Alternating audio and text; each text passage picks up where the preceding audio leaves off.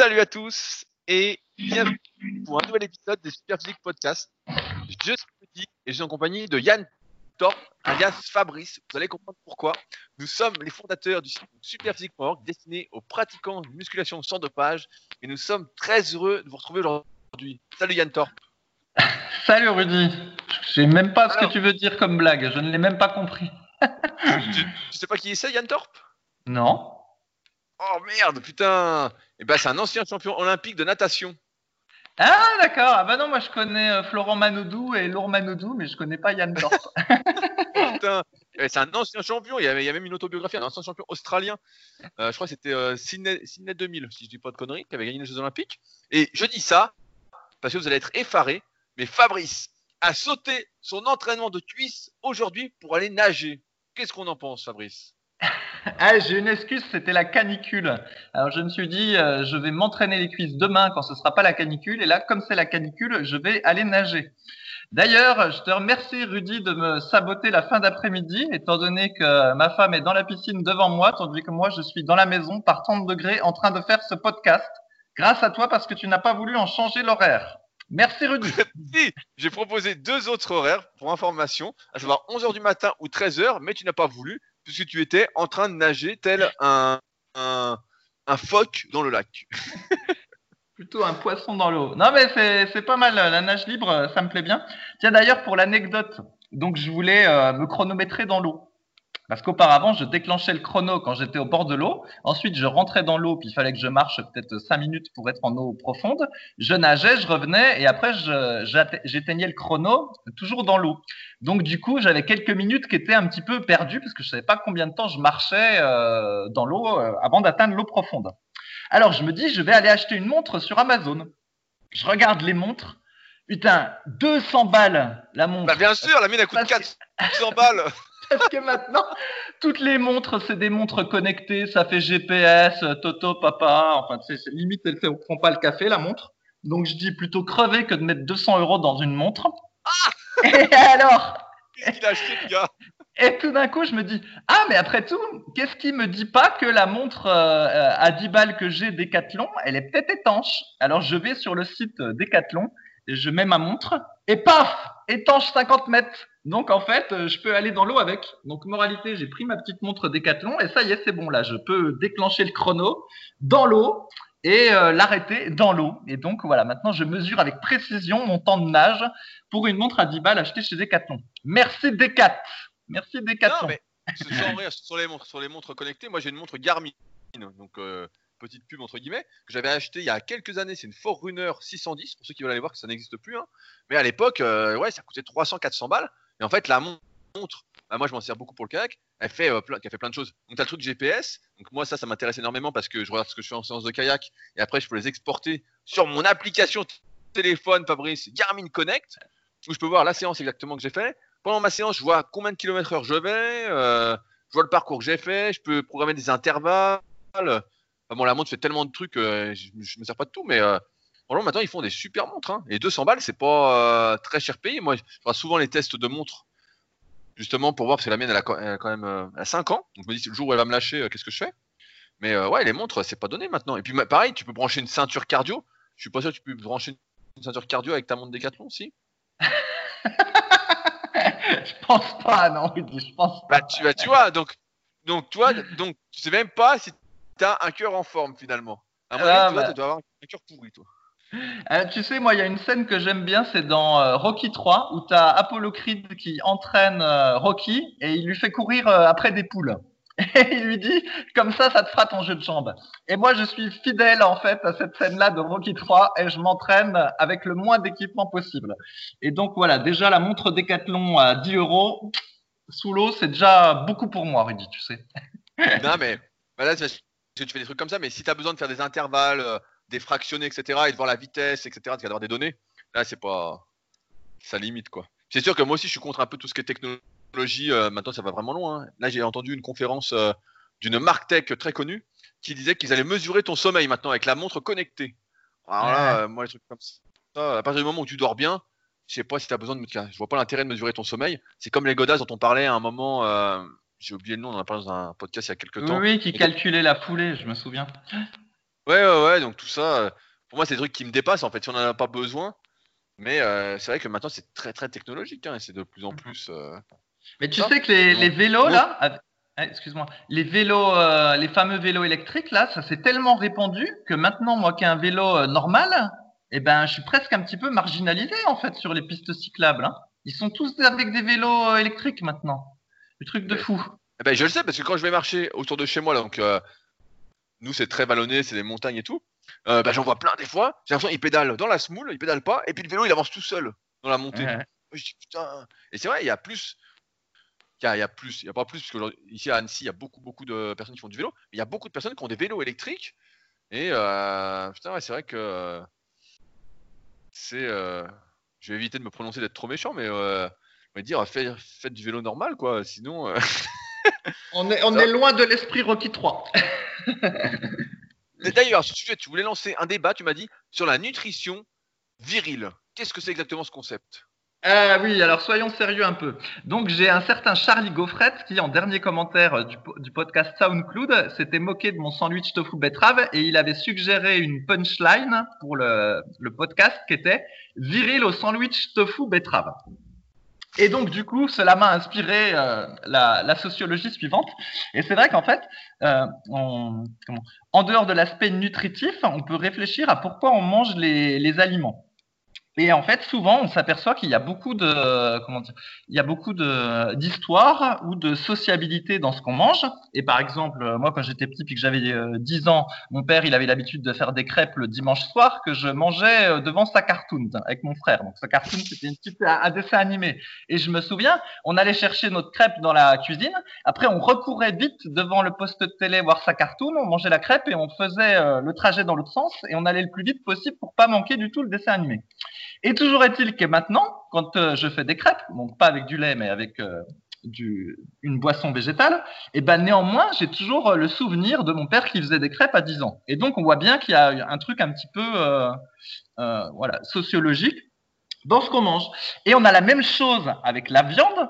En général, un homme qui mange de la viande, tu vois, qui va manger une grosse côtelette ou qui va manger plein de viande lors d'un barbecue, tu vois, on va dire, oh là là, c'est un, c'est un costaud. Ça, c'est un vrai. Voilà, c'est un homme, euh, il a de l'appétit, euh, c'est un carnivore, tu vois, puis on va lui prêter une, une certaine virilité parce qu'il a mangé de la viande. Alors que si tu as une femme dans le même barbecue qui mange trois entrecôtes, on va lui dire, oh putain, qu'est-ce qu'elle bouffe celle-là Tu vois Et tout ça pour dire, tout ça pour dire on associe des trucs, euh, on associe certaines qualités en fait euh, par rapport à ce qu'on mange. Et là, la dernière fois, donc quand j'étais en randonnée et que tous les matins euh, je me préparais mon sandwich betterave tofu, et ben ceux qui ont écouté le podcast, ils ont dit, ah bah mais c'est une tarlouse, celui-là il mange des sandwichs tofu Ils ont betterave. ils ont. Alors qu'en fait, euh, on peut pas dire que la virilité n'ait grand chose à voir avec ce que tu manges, parce que encore dans le temps, on pouvait éventuellement dire si c'est toi qui as chassé ton mammouth, si tu manges du mammouth, on pouvait dire ah bah il est viril parce qu'il a chassé son mammouth. là, là quand tu vas chercher euh, ton steak haché euh, au Super U et que tu manges ton steak haché au Super U, euh, c'est pas très viril. Bon alors éventuellement si tu as allumé ton barbecue, voilà, tu as fait un petit peu de feu, donc tu as fait ton homo néandertalus en allumant le feu de ton barbecue. Enfin, ça dépend parce que si tu as utilisé un allume-feu, c'est moins viril quand même que si tu as utilisé des aiguilles de pain pour l'allumer. Enfin, bref, tout, tout ça pour dire qu'en fait, on associe euh, la virilité euh, ou euh, à la nourriture, alors qu'en fait, ça n'a pas lieu d'être. Et donc, ça m'avait amusé cette, cette remarque-là. Ah, moi, Voilà. j'en- connais même qui utilisent pour allumer le feu d'un barbecue un sèche-cheveux pour souffler sous les, sous les braises, sur les braises. Est-ce que c'est Ah là là Il souffle même pas Alors moi, quand j'allume le feu de ma cheminée, je, je souffle et j'inspire directement dans la cheminée. Comme ça, j'inspire même un petit peu de fumée. Et là, je me sens bien viril. Non, mais après, sur le, sur le fond, tu as raison. C'est sûr qu'on on associe l'alimentation, mais après, tout le monde se raconte plein d'histoires, hein, et après, on y croit plus ou moins, mais on associe l'alimentation à un certain type de comportement, à certaines qualités. euh. C'est sûr que celui qui bouffe que de la salade, on se dit, ah bah, il est faible, celui-là, il a rien dans le sac. euh. Celui qui est vegan, bah, forcément, on se dit, ah putain, euh, quelle femmelette, en exagérant un petit peu, quoi. On se dit, il va pas avoir de force, il va manquer d'énergie. euh. Et celui qui mange plein de viande, on va se dire, ah bah, lui, c'est un vrai, euh, il va avoir du jus, il va, il va être énervé. euh. C'est- sûr que ça compte énormément. Après, euh, bah, tous ceux qui nous écoutent le savent très bien, tout ça c'est des idées reçues et ça n'a pas grand chose à voir euh, avec la virilité. Et surtout que euh, si on mange de la viande pourrie, euh, si on parle de virilité, ça va peut-être pas faire augmenter la testo, mais plutôt la diminuer, quoi. Donc, euh, adios la, vir- la virilité, quoi. Mais je ne suis pas convaincu à l'inverse que de manger des sandwichs betterave tofu augmente la testostérone ou ne la diminue pas en tout cas. Ah, je sais pas, parce que dans la betterave, il y a plein de bétaïne. Alors ça, c'est bon pour la santé. Et euh, ouais. non, mais c'est c'est pas mal le sandwich tofu betterave, franchement. Après, je me souviens quand j'étais adolescent, ce qui était viril, euh, quand t'es adolescent, c'est de boire plein de bière. Sauf que 20 ans après, quand tu vois ceux qui buvaient plein de bière, s'ils ont continué le même régime, euh, ils n'ont pas les seins très virils. Hein, ils ont plutôt les seins très euh, androgynes à force d'avoir euh, abusé de la bière. tu, tu- tu rigoles, mais j'ai une vidéo comme ça sur YouTube qui s'appelle La bière en musculation. Parce qu'il y a des mecs qui m'avaient dit Oui, euh, la bière, il paraît que c'est bien parce que c'est plein de vitamines du groupe B. C'est. Euh, je sais plus pourquoi, pour le houblon. À cause- ah oui, à cause du houblon. Ah, Est-ce que c'est bon pour la muscu? Donc j'avais dû faire une vidéo qui est toujours sur YouTube, quoi, pour dire euh, Bah non, la, la bière, les gars, euh, c'est pas bon pour la muscu. du moins, si le but est de progresser à fond, euh, faut pas boire de bière, quoi. C'est vrai que la, la bière, c'est aussi un truc. c'est un truc viril, c'est connoté, tu vois. À chaque fois que tu regardes une série ou une connerie ou un film, quand quelqu'un boit une bière, t'as l'impression que c'est un moment cool, quoi. Tu vois, la bière, c'est associé au truc de coolitude, Tout à fait. Et de donc, dans. Dans Fast and Furious, quand euh, Vin Diesel, voilà, il, il boit sa bière comme un homme, tu vois, le regard euh, au loin, euh, tout ça. De... C'est- sûr que si il bouffe, il croquait dans un sandwich tofu betterave, Ça rendrait pas pareil. Ça rendrait pas pareil, mais tu vois, tout change. Parce que dans le, dans le temps, quand il y avait des westerns, ce qui était viril, c'était de fumer. Et maintenant, euh, fumer, t'es un loser, tu vois. Le geste de fumer, c'est devenu un geste de loser, alors qu'auparavant, c'était le vrai homme qui fumait. Donc tout change. Donc euh, ça se trouve, dans une décennie, et ben, on sera à Fast and Furious 15, et le type, il mangera un sandwich tofu betterave avant de monter dans sa voiture électrique. dans une voiture de daube, le gars, il aura de voiture de sport, il aura une voiture de daube, il ira faire les courses pour sa mère, quoi. Ce sera une voiture électrique qui fait pas de bruit. Voilà. Parce que là, ce qui est encore viril, c'est les voitures qui font du bruit, mais qui sait, dans 20 ans, euh, ce sera les voitures qui font pas de bruit qui seront viriles. Ah, mais moi, non. je, je, je trouve, c'est un autre débat, mais que la société euh, veut diminuer la virilité des hommes. Elle veut castrer les hommes. Ils n'ont plus le droit d'être virils, ils n'ont plus le droit de manger de viande, d'avoir une grosse voiture, de fumer, de euh, dire des gros mots, d'être macho. Euh, bientôt, il y aura plus d'hommes si ça continue. Ah il y a toutes des thèses là-dessus, oui. En général, d'ailleurs, ceux qui en parlent, euh, c'est des qui ressemblent à rien. Mais bon, on va pas faire de la politique. J'ai remarqué que souvent, ceux qui se plaignaient de la dévirilisation du monde, eux-mêmes n'étaient pas très virils. hein. Mais bon. Je ne dirai pas de nom dans ce podcast. Donc toi, tu te, donc toi, tu te sens viril avec sandwich tofu betterave. Ah non, j'aime pas le concept. Déjà viril, je trouve ça un peu con. J'aime bien le truc du guerrier qu'on avait entre nous parce que c'est un petit peu rigolo, mais viril, euh, je vois pas trop ce que ça veut dire en fait. Pas Ouais, parce, parce que moi, je, je me souviens qu'on avait fait un complément super physique qui s'appelle Super Viril pour toi, justement. Qui était un supplément destiné à augmenter, euh, à faciliter l'érection qu'on avait fait exprès pour toi, justement pour ton manque de virilité, Ouais, qu'on ouais. appelé Super Viril. Donc qu'est-ce que tu veux dire là-dessus maintenant? Je dirais que le nom était marketing et que le complément était pas pour moi, mais pour d'autres personnes qui peuvent en avoir besoin. mais d'ailleurs, tu vois, allez, ah, et puis on arrête là-dessus parce que les gens euh, ont pas que ça à faire euh, d'écouter nos bêtises. Mais là, c'est pareil. En fait, on associe le fait d'avoir une bonne érection à la virilité, alors qu'on pourrait dire, euh, imagine un type qui fait euh, qui fait euh, 20 fois 200 au squat, mais qui arrive pas à bander. Est-ce qu'il est viril ou est-ce qu'il est pas viril? Eh, moi, je ne sais pas. J'interroge les interlocuteurs. Alors qu'à l'inverse, euh, voilà, un qui, un bande bien et qui tient 30 minutes ou une heure, euh, selon euh, où vous placez votre performance, mais qui fait que 10 à 50 au squat. Est-ce qu'il est viril ou est-ce qu'il n'est pas viril? Moi, je pose la question aux auditeurs. Alors là, c'est le cas de dire, c'est parti en couille. hein. Le jackpot. Voilà, on attend tous vos réponses, bien évidemment, dans les commentaires. Allez-y. hein. Je voulais rebondir rapidement sur euh, justement la, la chaleur, la canicule, tout ça. Parce que tu as sauté ta séance suisse, mais plus généralement, c'est un sujet. euh, un sujet Je l'ai pas sauté, je l'ai substitué. Et reporté. Donc, un mec qui saute une séance cuisse, est-ce qu'il est viril? S'il saute une séance suite, pour pour aller nager en petit slip. Pour aller nager une heure et quart en combi dans le NAC. Bon. Ah, il m'a tué avec son histoire, putain. Là, j'ai mal au bide maintenant. Putain. Il m'appelle les abdos. Ah, bah, tu dois, tu dois pas les faire souvent. le mec, il va avoir des courbatures aux abdos parce qu'il a rigolé pendant le podcast. Et tu rigoles? Alors, euh, cette semaine, j'ai un, un jeune qui est avec moi euh, à la Villa Superphysique. Donc, euh, je vais faire une petite présentation pour ceux qui nous découvrent après cette longue introduction. Donc, on est les fondateurs du site superphysique.org où on partage énormément de contenu pour les pratiquants de musculation naturelle. Euh, on a notre marque de compléments alimentaires, Superphysique Nutrition, où on propose des compléments pour la santé. On propose pas que du super viril. Euh, aussi, on a euh, les plus vieux forums du web sur lesquels vous posez vos questions et sur lesquels on s'appuie pour animer en général ces podcasts, ce qu'on va faire juste après. On a également nos sites respectifs, donc musculation-alter.fr pour Fabrice, où euh, il propose une méthode d'entraînement avec Alter et en même temps son livre Musculation avec Alter. Et j'ai mon site rudicoya.com sur lequel je propose du coaching depuis 2006, mais également tout ce qui est livre, dont la méthode super physique, les formations super physiques. D'ailleurs, on vient de commencer la formation super physique abdominaux, Fabrice. Tu vois, ça me fait penser. Ce matin, j'ai mis la première partie euh, sur la formation. Donc, euh, on fait pas mal de choses. Et en plus, on a sur Annecy, en tout cas moi qui suis sur Annecy, la salle super physique, le super physique gym et la villa super physique où j'accueille des gens. Et cette semaine, bah, j'ai Guillaume qui d'ailleurs rentre de la plage, je le vois arriver, euh, et qui m'a dit euh, hier, alors qu'il s'entraînait, que maintenant le moment le plus dur de cette séance, à cause des podcasts, c'était le gainage. Il m'a dit maintenant je pense au protocole gainage et j'ai peur de faire mon gainage en fin de séance. Tu Eh, tu vois, et j'avais dit que c'était dur le gainage hein, quand tu te mettais à te lester et tout ça. hein. Ouais.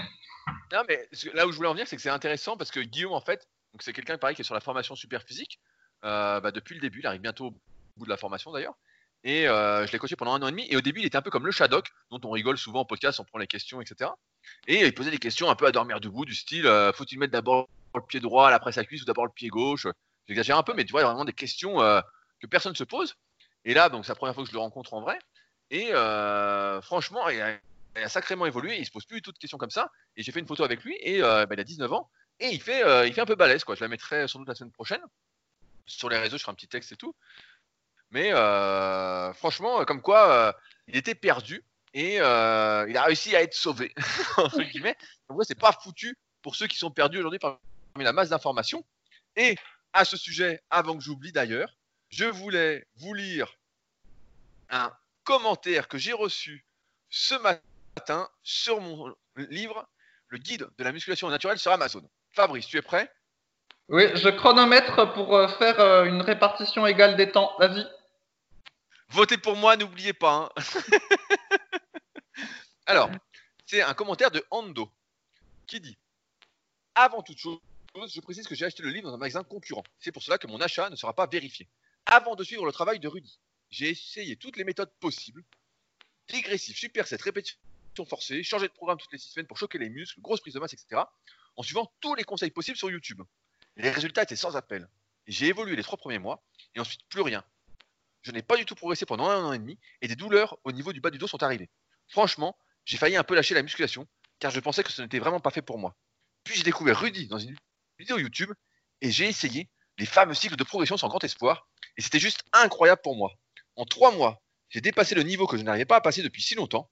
À partir de là, j'ai commencé à aller réussir super physique, mais j'ai surtout acheté ce livre et franchement, c'est sûrement le meilleur achat que j'ai pu faire depuis que j'ai commencé la musculation. C'est grâce à ces conseils que j'ai pu me transformer, que je continue encore à le faire aujourd'hui. J'écris ce commentaire aujourd'hui pour tous les gens qui ne veulent pas perdre de temps, qui sont perdus parmi la masse d'informations actuellement sur Internet. Achetez ce livre, lisez-le, appliquez les conseils, notamment les cycles de progression. Vous verrez, on peut tous se transformer, même en n'étant pas doué, à condition d'appliquer les bonnes méthodes. Il ne suffit pas de tout donner à la salle, d'aller à l'échec à chaque série. Il faut s'entraîner intelligemment, surtout si vous n'êtes pas doué.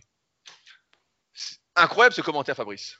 Ouais, 1 minute 15 de commentaires. Ça veut dire que j'ai droit à 1 minute 15 de promo pour mon livre maintenant. Ouais, bon, on, on- on le fera à la, à la fin du podcast quand il n'y aura plus personne. C'est- bah, c'est un commentaire qui fait. Je l'ai lu ce matin, ça m'a aiguillé la, la journée. J'étais content de, de lire ça. C'est vrai que sur nos livres, aussi bien le mien que celui de Fabrice, on a d'excellents commentaires. On est 5 étoiles sur 5 sur Amazon, etc. Et euh, c'est vrai que quand on lit des commentaires comme ça, bah, ça fait super plaisir parce que c'est exactement le but de tout ce qu'on essaye de faire avec Super depuis 2009. Donc, tu as 2009, ça fait faire 11 ans. Et donc, bah, quand c'est, ça répond exactement à la mission qu'on s'est donnée, bah, ça fait super plaisir. Malgré tout, ça n'empêche pas que les ventes ne se portent pas au mieux sur nos deux livres sur Amazon, mais bon, euh, c'est comme ça quoi. Et c'était pourtant le 229e commentaire. Donc, euh, comme quoi c'est de la qualité quoi. Euh, je voulais revenir donc sur cette notion de chaleur, parce que a priori il va y avoir un peu de canicule ces jours prochains. Bah, quand vous écoutez le podcast, on sera en plein dedans.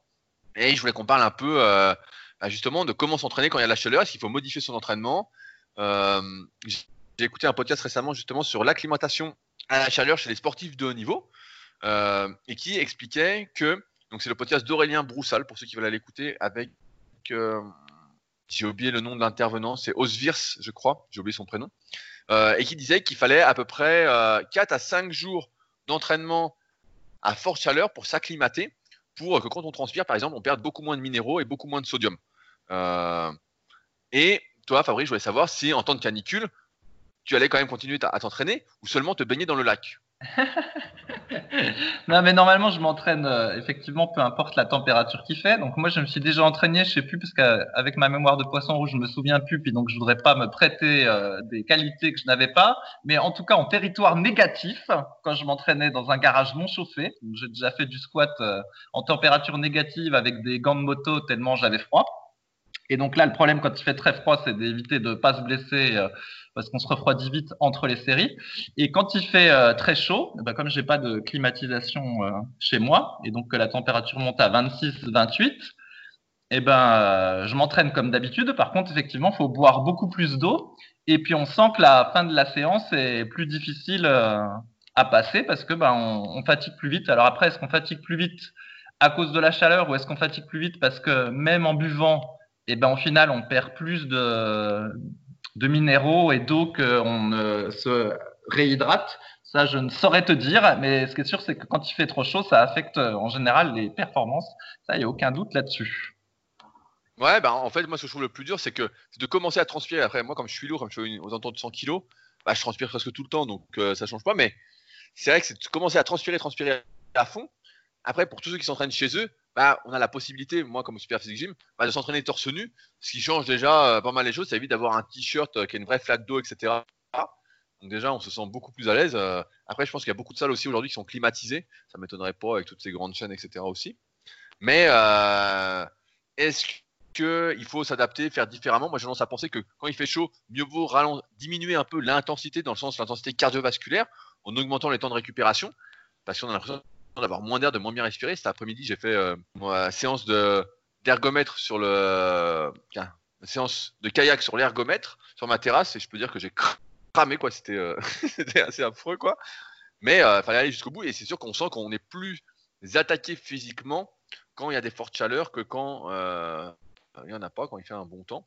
C'est pour ça que j'ai tendance à dire que la bonne chaleur pour moi c'est 20 degrés, mais c'est pas celle de tout le monde. Mais ouais, la chaleur va affecter votre entraînement, donc n'hésitez pas à augmenter vos temps de pour que l'impact cardiovasculaire soit un peu moindre et pas augmenté, sachant que comme je disais, d'après ce que j'ai entendu et vu de la part de spécialistes, il faut 4 à 5 jours pour s'acclimater à la chaleur et pour qu'on ait son niveau de performance euh, habituel. Quand je niveau de performance, là je parle surtout des sportifs de haut niveau qui font des activités un peu longues, pas sur des euh, séries qui durent 20, euh, 30 ou 40 secondes. Hein. Ça, normalement on n'est pas trop affecté sur des durées aussi courtes d'entraînement. Voilà ce que je voulais dire. Fabrice. Donc j'espère que tu vas faire les cuisses demain, c'est ça? Ouais, oui, bien sûr que je vais faire les cuisses. Je sais pas, euh, t'as peut-être sauté des exercices. non, non, tout va bien. D'ailleurs, je fais religieusement ton Nordic Curl, donc là, j'en parle pas encore trop parce que euh, j'en ai pas fait assez de séances, mais euh, je, tiens ton exercice.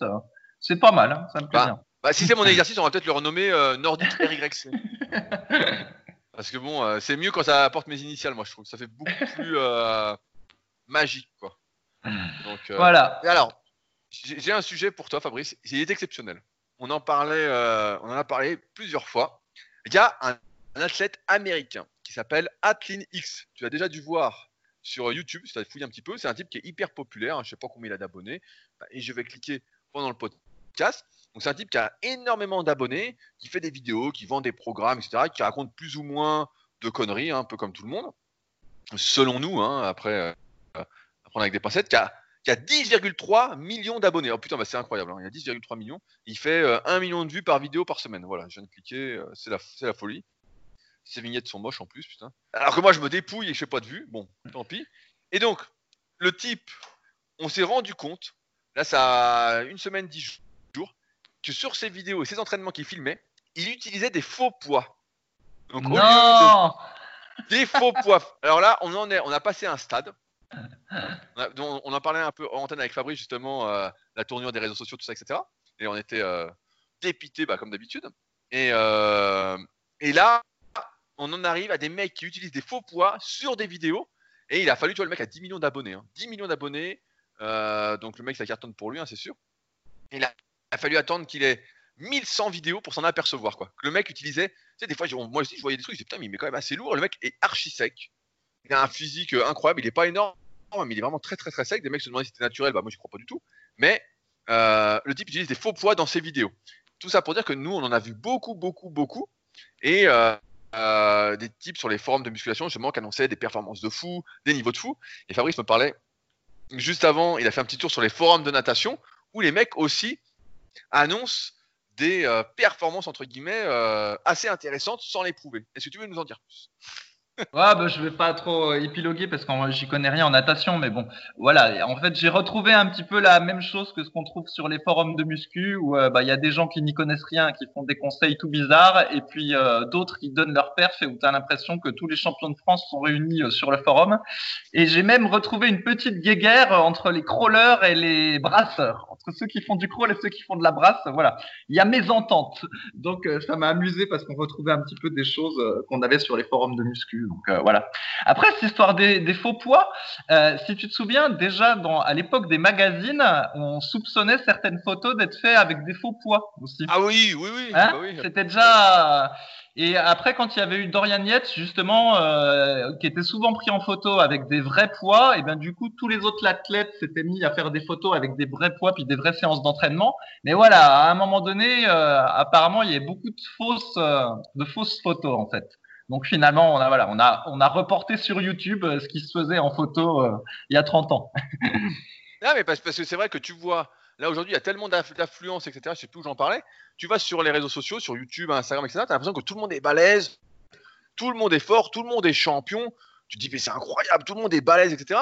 Et toi, après, quand tu vas en salle normale, ou quand tu te compares à ces types-là, tu te dis, putain, mais et que tu débutes un peu ou tu euh, t'en fais un peu euh, par loisir, quoi. Tu putain, c'est incroyable, ils sont tous forts, tous balèzes. Moi, ça se passe pas comme ça. Je comprends pas. Euh, ça monte pas vite, ça monte doucement.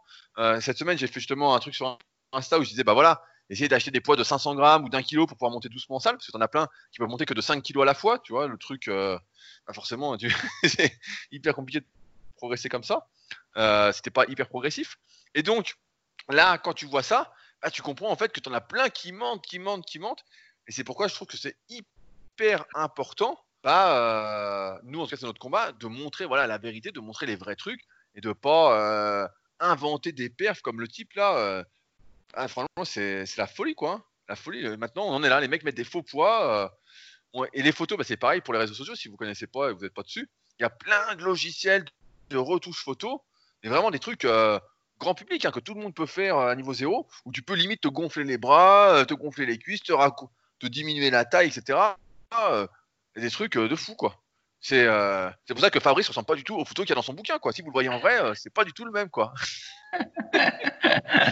ah, mais sans, sans rire, c'est pour ça que tous ces trucs-là, en fait, ça peut foutre un peu le cafard, quoi. Ça peut se dire, merde, comme le commentaire de Ando sur le bouquin, se dire, putain, bah, je suis pas fait pour, je comprends pas, moi je mets 60 au coucher, c'est déjà dur, etc. Le mec, il met, et tout sec, il est super bien, putain, il met 150 kilos en série de 10, je dis, merde, qu'est-ce qui se passe, quoi. et puis là, ça donne de la crédibilité parce que le mec est hyper fort, il met beaucoup de poids, ça fait crédible. Euh, le mec, bon, un physique de fou, il est dopé à fond, bah, il se dit naturel, forcément il n'est pas naturel, ça donne de la crédibilité. Donc euh, après, c'est l'effet boule de neige, je crois. Je me souviens d'un type comme ça sur euh, les réseaux sociaux, je sais plus comment il s'appelait, il s'appelait Devin, Devin Physique, je crois. Ça, date, hein, ça a peut-être 5-6 ans. Et le mec, justement, il retouchait tellement ses photos, il, pareil, il avait un million d'abonnés, un truc comme ça. Et un jour, il y a quelqu'un qui l'avait rencontré, il avait dit Putain, mais le mec fait même pas la moitié de ses photos, quoi. Et le mec retouchait toutes ses photos et il avait vendu pour je sais plus combien, il avait eu 6 millions de programmes, je crois, 6 millions de dollars ou un truc du style en quelques années. Et le mec, il faisait que retoucher toutes ses photos, mais énorme, quoi. Il faisait 20 kilos de plus sur les photos, quoi. Et donc là, euh, on en arrive dans les vidéos, et je sais pas comment les mecs s'en sont vraiment aperçus, parce que bon, j'ai pas trop suivi euh, l'affaire de près, mais c'est quand même assez incroyable de voir que euh, on en arrive à vraiment. C'est pour ça que les réseaux sociaux, c'est un truc, faut se méfier parce que ouais, c'est vraiment. On a l'impression que tout le monde vit une vie incroyable, le monde est magnifique, tout le monde est beau, etc. Et c'est pas du tout le. En tout cas, c'est juste que chacun se met à son avantage, et puis il y en a qui truquent, truquent ce qu'ils font, quoi. Hein. C'est voilà où on en est, Fabrice. Oui, bah, ça mais en fait, tout est, tout est mensonge et mise en scène. C'est comme il y a des études qui ont montré que quand il y avait, je sais plus, quand, il y avait beaucoup de femmes qui passaient, quand les femmes passaient beaucoup de temps sur Facebook, et eh ben, elles avaient tendance à déprimer parce qu'en fait, elles se comparaient avec euh, ce que postaient leurs copines sur Facebook. Et donc, typiquement, quand il y en a qui vont en vacances, ça se trouve, ils vont avoir une semaine de pluie puis une belle journée. Ils vont prendre plein de photos euh, mises en scène sur la semaine de soleil ils vont les mettre sur le Facebook. Et après, du coup, la femme qui, elle, euh, se trouve dans un endroit euh, qui, est, euh, qui est sous la pluie, puis qui voit les photos de l'autre au soleil, après, elle est pas contente, elle va voir son mec, elle dit, ouais, regarde, machine, elle, elle est au soleil, et puis toi, tu m'as mis à la pluie. Sauf qu'en fait, l'autre, elle était à la pluie aussi, mais sauf qu'elle a mis en scène le soleil au moment où il a été. Bref, et tout ça pour dire qu'en fait, on finit par se comparer aux autres, des fois malgré nous, quand on fait des réseaux sociaux, alors qu'en fait, les réseaux sociaux, c'est souvent de la mise en scène. Donc, euh, du coup, c'est pas bonne comparaison. Voilà. Et donc, où, se trouve la vérité, Fabrice, à part sur Super Physique? C'est la question. Non, ben, il doit y en avoir d'autres qui sont sincères et qui disent la vérité, mais comme c'est difficile de le, savoir, eh ben, on est bien embêté. Du coup, on ne sait pas. Ah, on est bien embêté. Moi, j'ai envie, envie, de dire, il n'y a pas grand monde à part Super Physique et les membres de la team, quoi. Voilà. Je vais prendre parti. Euh, est-ce que tu travailles toujours les avant-bras? Mais bien sûr Il m'énerve, il me pose cette question-là à chaque fois. la bobine. la bobine d'Andrieux, ça fait partie de ma séance bras. C'est, euh, ah, mais j'ai pas que tu sautes des séances et des exercices. Donc ma séance euh, bras, d'ailleurs qui est la séance haut du corps, il y a triceps, biceps et ça finit toujours par la bobine d'Andrieux. Voilà, il y a toujours X séries. Euh, et, c'est toujours comme ça maintenant depuis euh, des mois et des mois, quoi. Parce qu'on a eu un, un, commentaire de Alan avec qui j'avais fait une vidéo sur le bras de fer, je sais pas si tu l'avais vu à l'époque, oui, et qui a mis en commentaire au top vos podcasts, ça manque juste un peu de discussion avant-bras. Et qui me demandait si j'ai travaillé toujours, donc moi je travaille toujours, et je voulais savoir si toi aussi. Et donc, je voudrais dire à Alan que maintenant, si on fait la revanche, je pense que je lui arrache le bras. bon, bah alors t'as qu'à rappeler comment tu les travailles. Je vais parler pour toi, on va voir si j'ai bien retenu ce que tu as dit. Donc en gros, tu mets une barre euh, derrière, des, derrière tes fesses que tu tiens à bout de bras et puis tu fais des curls euh, comme des curls poignets, voilà, comme ça avec la barre euh, derrière les cuisses. C'est ça ton exercice? Exactement, Fabrice. C'est ça, ok. Et donc par contre, du coup, tu fais qu'un sens. Tu peux, ouais, que la... je, fais qu'un sens. Tu fais que la flexion, donc pour les fléchisseurs, mais tu fais pas l'extension pour les extenseurs, c'est ça? Exactement. C'est ça. Et par contre, dans, ton, dans ta séance biceps, tu fais maintenant des curls marteaux, donc tu travailles euh, le long supinateur et le brachial antérieur. Voilà. Bah, et je vois que tu suis euh, vraiment bien mon cahier d'entraînement sur le forum. Hein. ok, ok. Et donc, moi, ce que j'avais dit, c'est que je conseillais d'acheter une bobine d'Andrieux. Ça coûte 15 balles euh, sur Amazon. En gros, c'est un petit rouleau euh, avec une corde et puis un poids au bout que vous pouvez ajuster. Et du coup, vous allez enrouler et dérouler la corde avec ce rouleau. Et ça permet de travailler facilement les fléchisseurs et les extenseurs. Ça va rapidement brûler les avant-bras. C'est ludique. Et puis, ben, en même temps, c'est surtout pour ça que moi j'utilise ça. Je pense que c'est un rôle prophylactique, c'est un rôle de prévention pour euh, éviter les éventuels problèmes qu'on peut avoir au poignet quand on a les, les poignets fragiles. Donc voilà. Sur la bobine ouais, bah oui, attends, je termine juste. La bobine d'Andrieux, on peut la faire de plusieurs façons. On peut soit tendre les bras devant soi, et du coup, ça fait en même temps travailler les deltoïdes antérieurs, et euh, du coup, ça peut faire que c'est un peu difficile de se concentrer sur les avant-bras. Donc au final, j'aime pas trop cette version. Soit on peut euh, fléchir les bras, mais dans ce cas-là, c'est moins confortable sur les pour les poignets. Et donc, euh, j'ai trouvé quelque chose de sympa. Enfin, plus exactement, c'est mon pote le gros Kogo qui m'avait donné euh, ce, truc-là. En fait, j'ai une euh, comment j'ai un trou de mémoire. Sur ma terrasse, j'ai j'ai des barrières, voilà, j'ai des barrières qui entourent la terrasse. Et donc, ce que je fais, c'est que je pose mes avant-bras sur la barrière. Et donc, du coup, j'ai un support pour mes avant-bras. Et du coup, bah, je peux faire la bobine d'Andrieux euh, en ne ressentant que mes avant-bras parce que ceux-ci sont soutenus par, euh, par la barrière. Et donc, t'es vraiment pas fonctionnel comme type. Hein. Mais je pense qu'en salle, on pourrait avoir la même chose si, par exemple, bah, simplement vous prenez, vous mettez, euh, vous réglez le cadre guide la barre du cadre guide à peu près à la hauteur de vos épaules et puis du coup bah, vous vous servez euh, de la barre du cadre guide pour prendre euh, appui et puis comme ça vous pouvez faire la bobine d'Andrieux tranquille et bien sentir euh, vos avant-bras. Voilà. Non mais en fait je voulais dire qu'on avait une bobine d'Andrieux que Claude nous a acheté à la salle donc un de nos adhérents et bon j'en fais pas il y en a qui en font mais en fait je fais surtout des fléchisseurs parce qu'en fait normalement tu as plus de potentiel de développement avec les fléchisseurs et comme bon, j'ai pas des gros avant-bras et que c'est pas euh, l'entraînement que je préfère faire, euh, je l'ai fait après les biceps et les triceps, bah, je me dis voilà, je fais le plus rentable en fait. C'est toujours une histoire de compromis, de choix quoi. Et ça prend déjà euh, un bon 15 minutes, donc après deux heures de bras, je suis bien content de continuer à les faire quoi. Ouais, bah après. Et je progresse petit à petit. Donc peut-être qu'à la fin j'aurai des avant-bras énormes. je te le souhaite, je te le souhaite. Mais effectivement, après, ce qui se passe, c'est qu'il y a toujours la même histoire où on dit qu'il faut pas que les antagonistes euh, et les agonistes diffèrent en force. Et du coup, ça, ça se trouve, on pourrait dire que tu es encore en train de renforcer les fléchisseurs qui déjà étaient plus forts que les extenseurs. Et puis peut-être que voilà, dans 10 ans, ça va te créer une pathologie au niveau du poignet. Mais bon, on ne sait pas trop si c'est un mythe ou, ou si ça, c'est une réalité, ça, tu vois. Que réponds-tu à ça hein? Bah, J'ai envie de dire que je fais beaucoup d'exercices de. Il n'y a pas beaucoup d'exercices en fait où je casse le poignet en fait. Donc euh, je pense que le déséquilibre est quand même assez mineur et surtout que comme tu l'as dit, je fais pas mal de curl marteau, donc qui font quand même un peu les extenseurs. Euh, je fais plein d'exercices en pronation aussi qui font pas mal les extenseurs. Donc euh, finalement, je suis pas sûr et surtout je fais quatre séries en fin d'entraînement. Je pense pas que ce soit suffisant pour provoquer un déséquilibre quand même à terme, à moins qu'à un moment je m'acharne vraiment dessus comme un fou. Sinon. Euh, parce que là, en gros, pour nos éditeurs, donc c'est comme si Rudy euh, faisait euh, que des leg curls pour les cuisses, mais il faisait pas de ni leg extension, ni squat, ni hack squat. Il fait que du leg curl. Voilà, c'est comme s'il faisait que du leg curl pour les cuisses. Bah, c'est bien parce que là, c'est un bon exemple, parce qu'on n'a jamais trop d'ischio. c'est ça. Alors après, est-ce que du coup, ça va finir par faire mal au genou Et là, Rudy dit, bah non, parce qu'au final, je travaille quand même. Euh, donc, je continue mon analogie. Je travaille quand même mon quadriceps, mais en isométrie. Alors voilà. Est-ce que de travailler le quadriceps pas, pas, en isométrie, mais euh, en bah, fait, si, tu fais. Si tu fais du curl marteau ou des exercices en ah pronation, mais que tu as le poignet figé, en fait, tes extenseurs vont travailler en isométrie. Donc euh, voilà.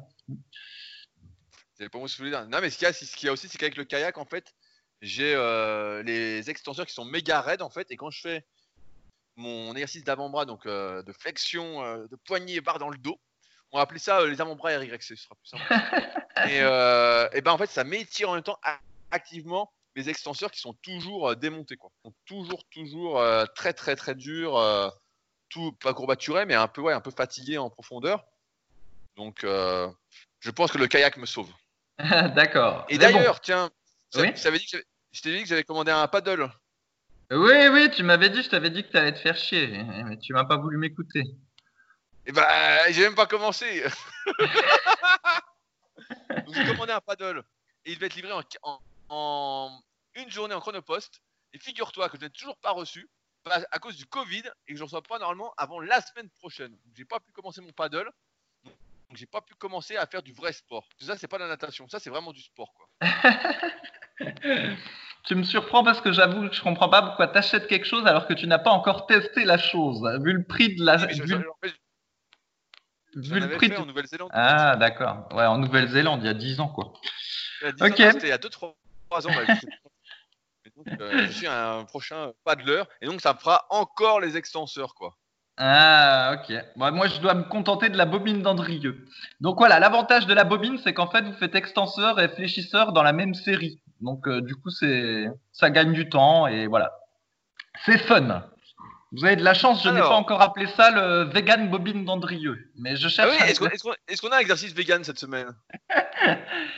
En fait, j'en ai dans le pipe, mais ils n'ont pas encore été assez testés pour que euh, je, fasse le coming out avec le mot vegan devant. Il faut que l'exercice mérite, et là, je suis pas encore sûr, donc euh, j'attends, j'attends.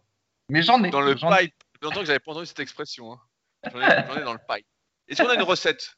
Euh, Non plus, non plus. Oh, putain, on n'est pas gâté cette semaine, hein bon, bah, on va, on va répondre aux questions qu'il y a sur les forums Superphysique. Oui, ça nous changera. Alors, j'ai sélectionné une question de AMZ, qui pose souvent des très très bonnes questions, qui dit Bonjour, dans la salle où je m'entraîne ces jours-ci, ils ont un modèle de presse pour gringalet. L'amplitude basse est limitée, et en plus de ça, au premier test, j'ai fait 20 répétitions avec la charge maximale de 188 kg, et ce n'était même pas difficile. Avant d'envisager les séries de 100, je me demandais si l'unilatéral était sécuritaire. Plusieurs ici le font, mais est-ce que ça ne risque pas de vriller la colonne vertébrale? J'aimerais des retours d'expérience. Fabrice. Ouais, bah j'en ai non, j'en ai pas de retour d'expérience. Moi aussi, j'ai déjà essayé en salle euh, de faire de l'unilatéral à la presse à cuisse. Et en fait, effectivement, on n'est pas sûr du, du positionnement du dos. Alors, quand on fait tout bien au début, les premières reps, ça a l'air d'aller. Et puis après, bah, quand on se met à forcer, on se dit est-ce que je suis pas en train de tortiller un peu du bas du dos? On n'est pas sûr. Et moralité, j'ai pas poussé le test parce que je le sentais pas trop, pour tout dire. Donc euh, voilà, je ne sais pas. Je ne saurais ouais, bah, c'est un peu mon expérience aussi. Moi, j'en ai fait un petit peu euh, il y a quelques années. Et c'est vrai que le problème, c'est que tant que tu forces pas, tu arrives à bien rester gainé, tout ça, etc. Mais dès que tu forces, bah, en fait, tu as envie de vriller. quoi. C'est un peu comme le y a un bras avec alter ou à la machine. Euh, bah, dès que tu forces, tu as envie de vriller. quoi. As, envie de forcer et donc ça va plus. quoi. Donc c'est pas un exercice, moi je trouve, où tu peux vraiment forcer. Et euh, comme en plus ça fout des pressions sur la hanche, ça va se répercuter sur le bas du dos, etc. de manière unilatérale, je pense que c'est pas un truc très sain à terme. Après, là, a priori, AMZ sur sa presse euh, où la charge a l'air très légère, bah, les risques sont quand même assez restreints. Mais euh, c'est vrai que ça fait un peu bizarre. C'est un peu comme euh, les pistol squats, les squats à une jambe. On a tendance à dire en théorie que c'est mieux, etc. Mais dans la pratique, on se rend bien compte que dès qu'on force, ben, on se dandine un peu euh, et puis ça peut vite faire mal aux genoux. Quoi. Donc ça, t'en as fait pas mal les pistol squats, je crois, à un moment, et t'aimais pas trop justement. Ouais, ouais, les pistol squats. Mais pour ceux qui savent pas ce que c'est, en gros, c'est du squat à vide à une jambe en amplitude complète. Et donc effectivement, ça sollicite pas mal le quadriceps parce que du coup, bah, l'amplitude est très très forte. Mais euh, bah voilà, ça tire sur les genoux, ça tire sur la hanche et euh, au final, c'est pas un exercice que j'ai continué longtemps. Et c'est pas un exercice, je le, je le mentionne même pas dans mon livre Musculation avec Alter dans la section cuisse. Donc c'est dire euh, à quel point je n'ai pas une grande estime pour cet exercice. Sinon, bah, par rapport à par, rapport à MZ, il, faut qu'il fasse la presse à cuisse en dernier exercice de quadriceps, en, en ayant déjà les cuisses un petit peu préfatiguées, comme ça, avec un peu de chance, ce sera moins facile entre guillemets. Je, je suis pas sûr qu'il faille faire des séries de 100 à la presse à cuisse parce que déjà à mon avis ça va peut-être être trop cardio, même si la charge est légère. Et puis euh, je suis pas sûr que les genoux apprécient non plus, spécialement s'il dit que l'amplitude est pas bonne, tout ça, ça se trouve il a pas un bon positionnement. Moi j'abuserais pas des séries longues, euh, enfin des séries très longues à la presse à cuisse, j'aurais peur pour mes genoux. À lui de voir. Non, mais c'est sûr que pour faire des séries longues à la presse à cuisse, faut avoir le spirit. Et toi, on a bien compris que euh, tu, tu préfères te baigner tel un phoque. Euh, les séries longues à la presse à cuisse, c'est plus pour toi. Hein. Toi, tu vois des séries de 8, je suis sûr. plus sérieusement, une autre question de Vovo. Question qui peut faire partie d'un podcast, puisque vous parlez beaucoup du pullover avec Fabrice. J'attends d'ailleurs ton retour sur sa version vegan que je n'ai toujours pas essayé. Honte à Vovo. Je fais le pullover en tout dernier exercice comme étirement actif et retour au calme en progressant jusqu'ici, comme tout exercice en étant arrivé à 3 séries de 20 à 26 kg avec une 30 de récupération. Jusqu'où est-il pertinent de monter en charge sur cet, exercice? Ne faut-il pas arriver à un moment à trouver une charge idéale, bénéfice, étirement, congestion, en ne cherchant plus à progresser? Merci. Est-ce que tu fais toujours ton vegan pullover déjà? Ouais, ouais, ouais, je fais toujours. Mais d'ailleurs, il, il s'est un peu vengé de moi la dernière fois. J'ai un peu trop cambré le dos et après, je me suis fait mal au dos euh, quand je me suis étiré. Encore une histoire typique de moi, là. Alors, je raconte parce que moi, je suis transparent et je ne dis pas de mensonges. Donc, en fait, je faisais mon vegan pullover, c'est-à-dire, euh, c'est un exercice que j'ai appelé comme ça. En gros, c'est du, du pullover sur un banc décliné et qui a l'avantage de pas trop étirer l'épaule, ce qui est euh, intéressant pour moi, euh, qui ai un certain âge et les épaules fragiles.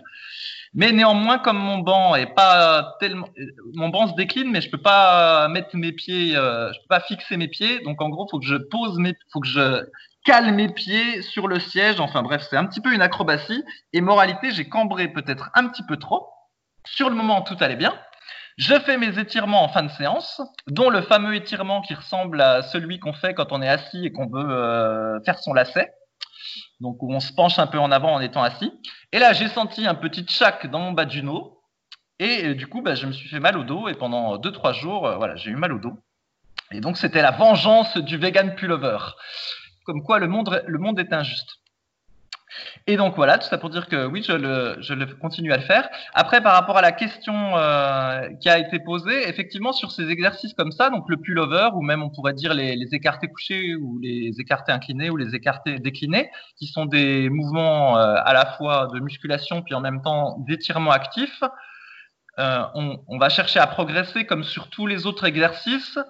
Mais à un moment donné, on peut se dire, est-ce que ça vaut la peine de monter les charges à tout prix, vu que le but, c'est quand même de chercher la congestion et l'étirement? Donc, je comprends son questionnement. Après, à 26 kilos, à mon avis, il a encore euh, un petit peu de marge.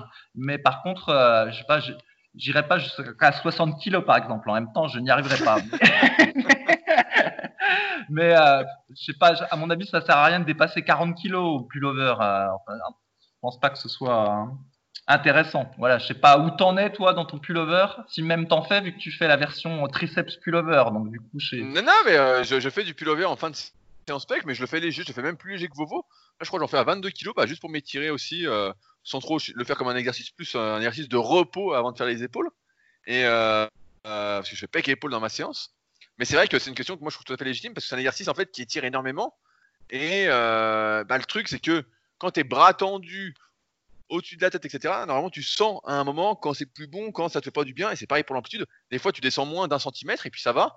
Et puis tu descends euh, un peu plus bas de 2 centimètres et puis là, tu dis, oulala, là là, c'était pas bon. Donc moi, j'ai tendance à dire, en général, je vais filmer mes élèves là-dessus. Euh, je vois quand l'effort reste musculaire et que ça devient pas trop dangereux pour les articulations. Euh, mais ouais, j'ai envie de dire, filme, filme-toi Vovo et tu vas vite voir si l'exercice est encore. Tant que c'est musculaire, j'ai tendance à penser que c'est pas trop dangereux n'y a pas trop de risques, ça devrait aller, etc.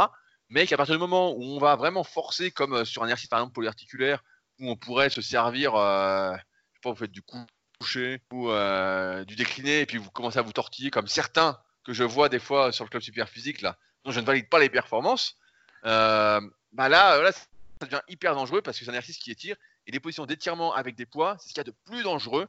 C'est là où c'est plus facile de se blesser. Fabrice s'est fait mal au vegan pullover, mais là, il parlait du dos, mais c'est surtout les épaules qui peuvent ne pas apprécier, euh, surtout si vous n'avez pas la bonne ouverture de coude, ou euh, vous pouvez vous faire une petite luxation d'épaule assez facilement. J'ai un élève, je sais pas si vous écoutez, c'est Val, euh, qui est à la salle au Super Physique Gym, et pendant le confinement, il du pullover chez lui, à un moment, il a, je sais pas ce qu'il a fait, il a dû mettre son coude, et son épaule est un peu partie, et bah là, ça va un peu mieux, car on attend des nouvelles d'un arthroscanner prochainement. Il peut quand même s'entraîner pour l'instant, donc ça va. Mais ça pour dire que ça peut aller vite, donc prudence sur tous les exercices qui étirent, mieux voler faire plus léger et peut-être augmenter les répétitions, peut-être monter jusqu'à 30 répétitions sur le pullover, surtout si c'est le dernier exercice pour les pecs, plutôt que de vouloir partir dans une course au poids. Euh, euh, surtout que là, pour moi, 26, 28, 30 kg, ça peut commencer à être lourd. Après, ça dépend aussi de la longueur de vos bras, la taille de vos leviers. Les leviers comptent euh, énormément, comme vous le savez, par rapport à l'analyse morpho-anatomique dont on parle dans le tome 1 et le tome 2 de la méthode superphysique en vidéo. Plus on a les bras longs et plus le poids pèse, entre guillemets, plus l'étirement est prononcé, plus c'est dangereux et plus il faut faire gaffe.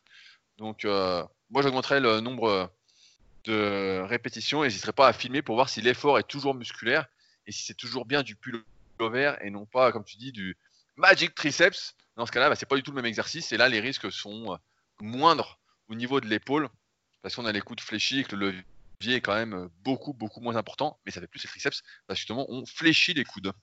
Oui, puis du coup, on a, euh, on a, ça fait potentiellement plus mal au coude. En fait, il y a une triche assez facile à faire au pullover et qu'il faut éviter de faire, c'est que tu te sers un peu de l'énergie élastique. Tu vois, c'est que le dernier centimètre, quand tu as l'altère euh, derrière la tête, t'accélères un peu la descente et pouf, tu remontes d'un coup et donc tu te sers de l'énergie élastique. Ah bah, là, tu bah, démontes. Là. Là, c'est possible de le... si, si tu le fais comment dire, entièrement en tension, tu vas pas te démonter, mais effectivement, c'est pas le but de l'exercice, c'est pas un exercice pour faire ça. Et donc, c'est aussi pour ça que moi, je recommanderais pas de faire 30 reps, parce que quand, quand on fait trop de répétitions, en tout cas moi, hein, tout le monde n'est pas aussi bon que toi, Rudy. Moi, j'ai tendance à bâcler les reps, en fait, si j'en fais vraiment trop. Et donc, je trouve que, à part sur les abdos et les mollets, ça, ça gêne pas. Mais sur un exercice comme ça, qui demande quand même une concentration, euh, j'aurais pas envie de trop dépasser la vingtaine. Donc, euh, moi, je lui dirais de soit de rester à la même charge, tout simplement, s'il se plaît à celle-là, avec celle-là, ou soit euh, d'augmenter encore, mais vraiment sans stress, quoi. Pas comme sur les autres exercices où il faut euh, une belle planification, essayer de progresser au fil des séances. Là, je dirais au feeling. Quand il a envie d'augmenter, il augmente. Quand il n'a pas envie, bah, il reste à 26 et puis voilà. Ouais, ouais, bah surtout être prudent, quoi. C'est après on peut réduire la récupération hein, si jamais, euh, mais bon. Après, ça tient vraiment du cardio training, donc euh, bon, 1 minute 30, c'est déjà pas beaucoup, mais. Euh, ouais, c'est déjà pas beaucoup, hein, parce que je prends aussi 1 minute 30 et une série de pullover de 20 reps, ça doit bien mettre 1 minute 30 à faire. Alors, quand Après, sur l'effet bâclé des séries longues, en fait, moi maintenant, avec le temps, ça va, mais c'est vrai qu'au début, quand je débutais, j'avais tendance, quand c'était long, à vouloir aller plus vite, etc., à accélérer. Et maintenant, j'ai beaucoup moins ce truc parce que j'essaye de m'appliquer, de faire des belles reps surtout sur des exercices comme ça qui sont dangereux.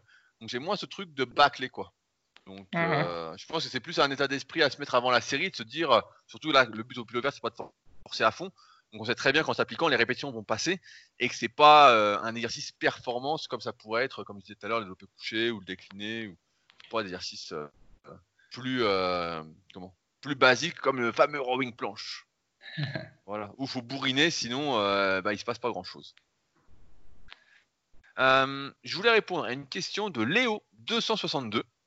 Ayant les, les hanches plutôt larges, dois-je travailler les obliques? Les obliques plus musclés vont-ils améliorer ou empirer l'effet hanche large? Fabrice, qu'est-ce qu'on fait quand on est une euh, bouteille d'orangina? Cela dit, moi je les ai un peu larges aussi les hanches. Alors déjà, euh, travailler les obliques, encore faudrait voir ce qu'on qu'on entend par là. On avait déjà fait différents podcasts sur le sujet, donc euh, les obliques, on peut les travailler de manière isométrique, voilà, pour améliorer, euh, pour avoir renforcer sa, posture, donc en faisant du, gainage oblique par exemple à la fin de à la fin d'une séance. Donc nous, ce qu'on recommande en général, c'est de faire au moins une séance de gainage dans la semaine et puis une séance d'abdos en dynamique. Et donc voilà, les obliques, eh ben, on les travaillerait avec le gainage oblique. Et après, la question, c'est de savoir est-ce qu'il faut travailler les obliques de manière dynamique, voilà, en faisant par exemple des flexions latérales ou en se mettant au bout d'un banc à lombaire et en faisant des, des flexions, ou encore en se suspendant à la barre fixe et en faisant des oscillations latérales. Voilà, tous ces mouvements, en fait, qui sont peut-être susceptibles de faire grossir un peu les obliques, parce qu'on va les travailler de manière dynamique.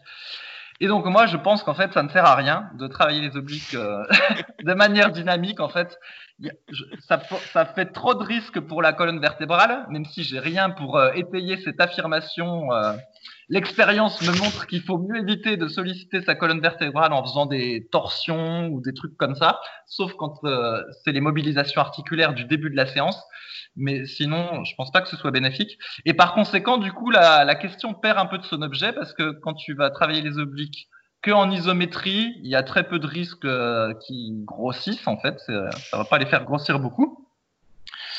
Et, euh, et, donc voilà. Après, c'est vrai que dans le temps, on disait aussi que le squat ou le soulevé de terre ou tous ces exercices-là, bah, ça pouvait faire grossir euh, le tour de taille et aussi les obliques, et que c'était une raison supplémentaire pour laquelle il fallait mettre une ceinture. On en avait déjà débattu dans un autre podcast de savoir si c'était un mythe ou pas ce truc-là.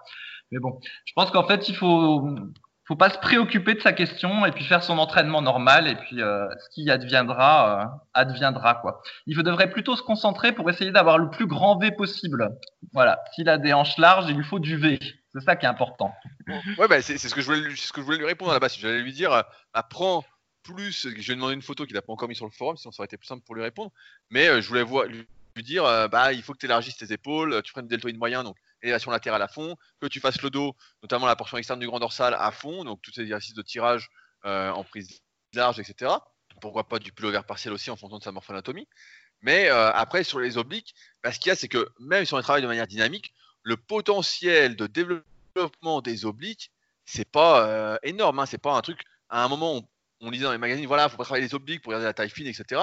Mais la vérité, c'est que personne va prendre 5, 5, cm de tour de taille à cause des obliques. Hein. Faut pas, faut, pas rêver quoi. Donc après, moi, je fais des exercices un peu en dynamique. Je fais notamment des comment comment on appelle ça, des obliques au banc à lombaire, donc euh, comme la position de gainage, mais en étant en, dynamique, donc en contrôlant bien le mouvement, en essayant d'être bien musculaire, etc. Ça me sert pas mal pour le kayak où justement il y a une rotation qui se fait avec le bassin au kayak, donc euh, j'ai besoin d'un renforcement un peu plus spécifique euh, pour aller plus vite sur l'eau. Mais c'est vrai, comme l'a Faris, c'est des exercices qui, peuvent être dangereux, et c'est pourquoi si vous les faites, faut les, faut les faire vraiment en contrôle, en application. C'est pas des trucs qu'on cherche à bourriner. C'est vraiment des trucs coup, on doit essayer de contracter ses obliques pour faire le mouvement. C'est vraiment des petits mouvements, c'est vraiment pas des mouvements très dynamiques. Quand on parle de dynamique, on a souvent, tendance à penser euh, faut être explosif, explosif, faut exploser, mais en fait, euh, pas du tout. Il faut vraiment contrôler parce que ouais, la colonne n'aime pas les rotations à haute vitesse, du moins sans le renforcement adéquat, c'est-à-dire euh, le renforcement qu'on a tous plus ou moins, c'est-à-dire pas grand-chose. Il faut un sacré renforcement avant de pouvoir mettre de la vitesse sans risque et que ça améliore le renforcement. Et je suis pas sûr que ça l'améliore à 100% euh, à long terme. Et pareil pour tout ce qui est euh, inclinaison euh, latérale. Après, si on fait des inclinaisons latérales, par exemple, suspendues à la barre fixe, bah, c'est un peu plus intéressant que de les faire, par exemple, sur le banc à lombaire où il y aura un peu plus de pression. Quand on est suspendu à la barre fixe, il y a une petite décompression qui se fait en même temps, donc ça peut être intéressant. Après, j'aimerais bien voir une photo parce que j'imagine que Léo est jeune et comme beaucoup d'adolescents, bah, les, hanches plus que les épaules parce qu'il n'a pas fini sa croissance et après ses épaules vont s'élargir. Du moins ses clavicules vont s'allonger et puis euh, ça fera moins cet effet-là. Mais après sinon, il bah, faut prendre du muscle hein, tout simplement, surtout du haut et euh, en dessous et puis ça va euh, se combler petit à petit et on verra plus qu'il a les hanches larges d'après lui. Mais sinon, on peut travailler les obliques, mais voilà, de manière contrôlée. On commence par le gainage. D'abord, comme on avait déjà dit, la stabilité. Une fois qu'on est stable, on peut mettre du mouvement, donc en dynamique, de manière contrôlée. Et seulement après, si vraiment on veut aller plus loin, ce qui n'a d'intérêt que pour très peu de personnes, notamment en préparation physique, on peut mettre de la vitesse. Voilà, toujours stabilité, mobilité, vitesse, et, euh, pas vitesse sans euh, mobilité ni stabilité, sinon bah là, euh, on se pète tout. C'est cadeau. Là, c'est plus la blessure du vegan vert c'est la, blessure, euh, je sais pas comment on peut dire, euh, suicidaire.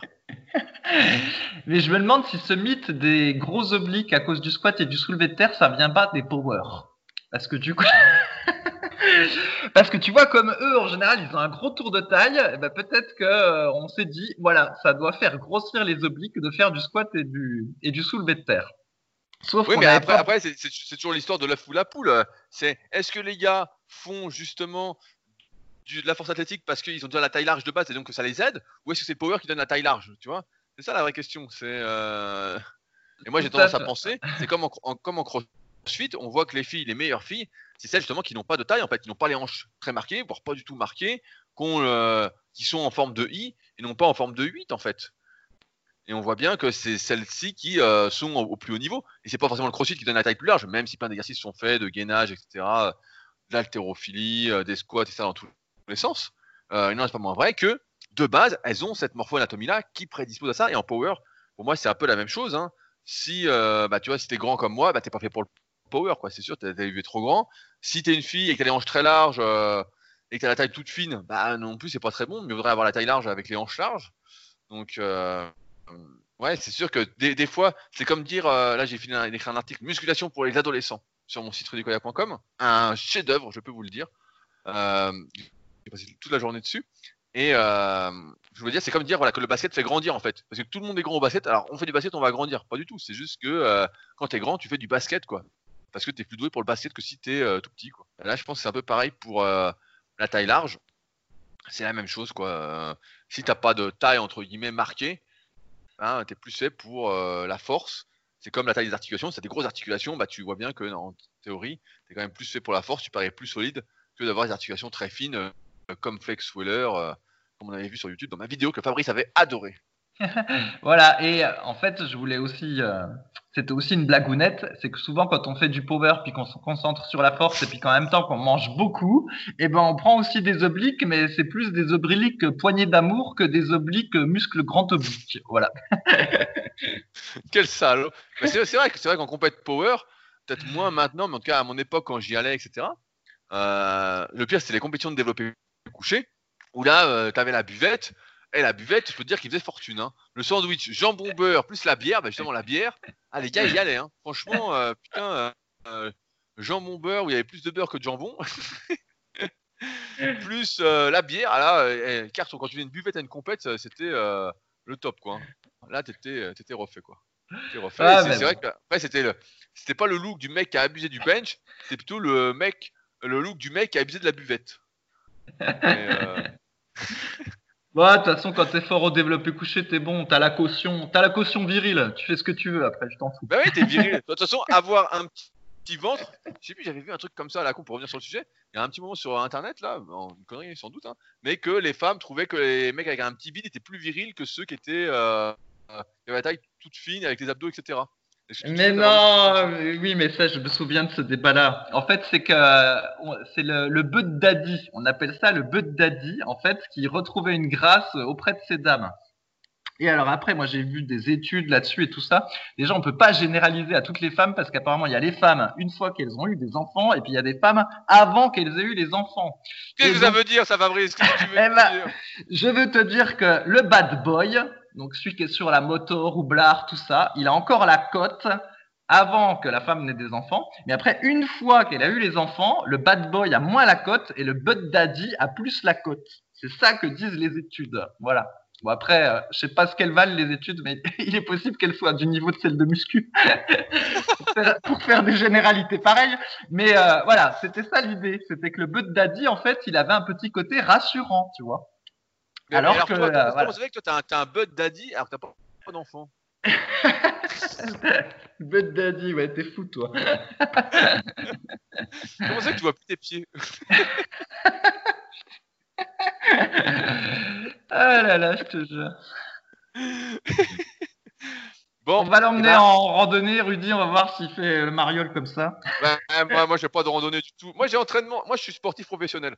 Pour ceux qui ne le savent pas, je suis sportif professionnel de bas niveau. C'est-à-dire que j'ai pas le niveau de mon investissement, mais je me donne presque les mêmes moyens.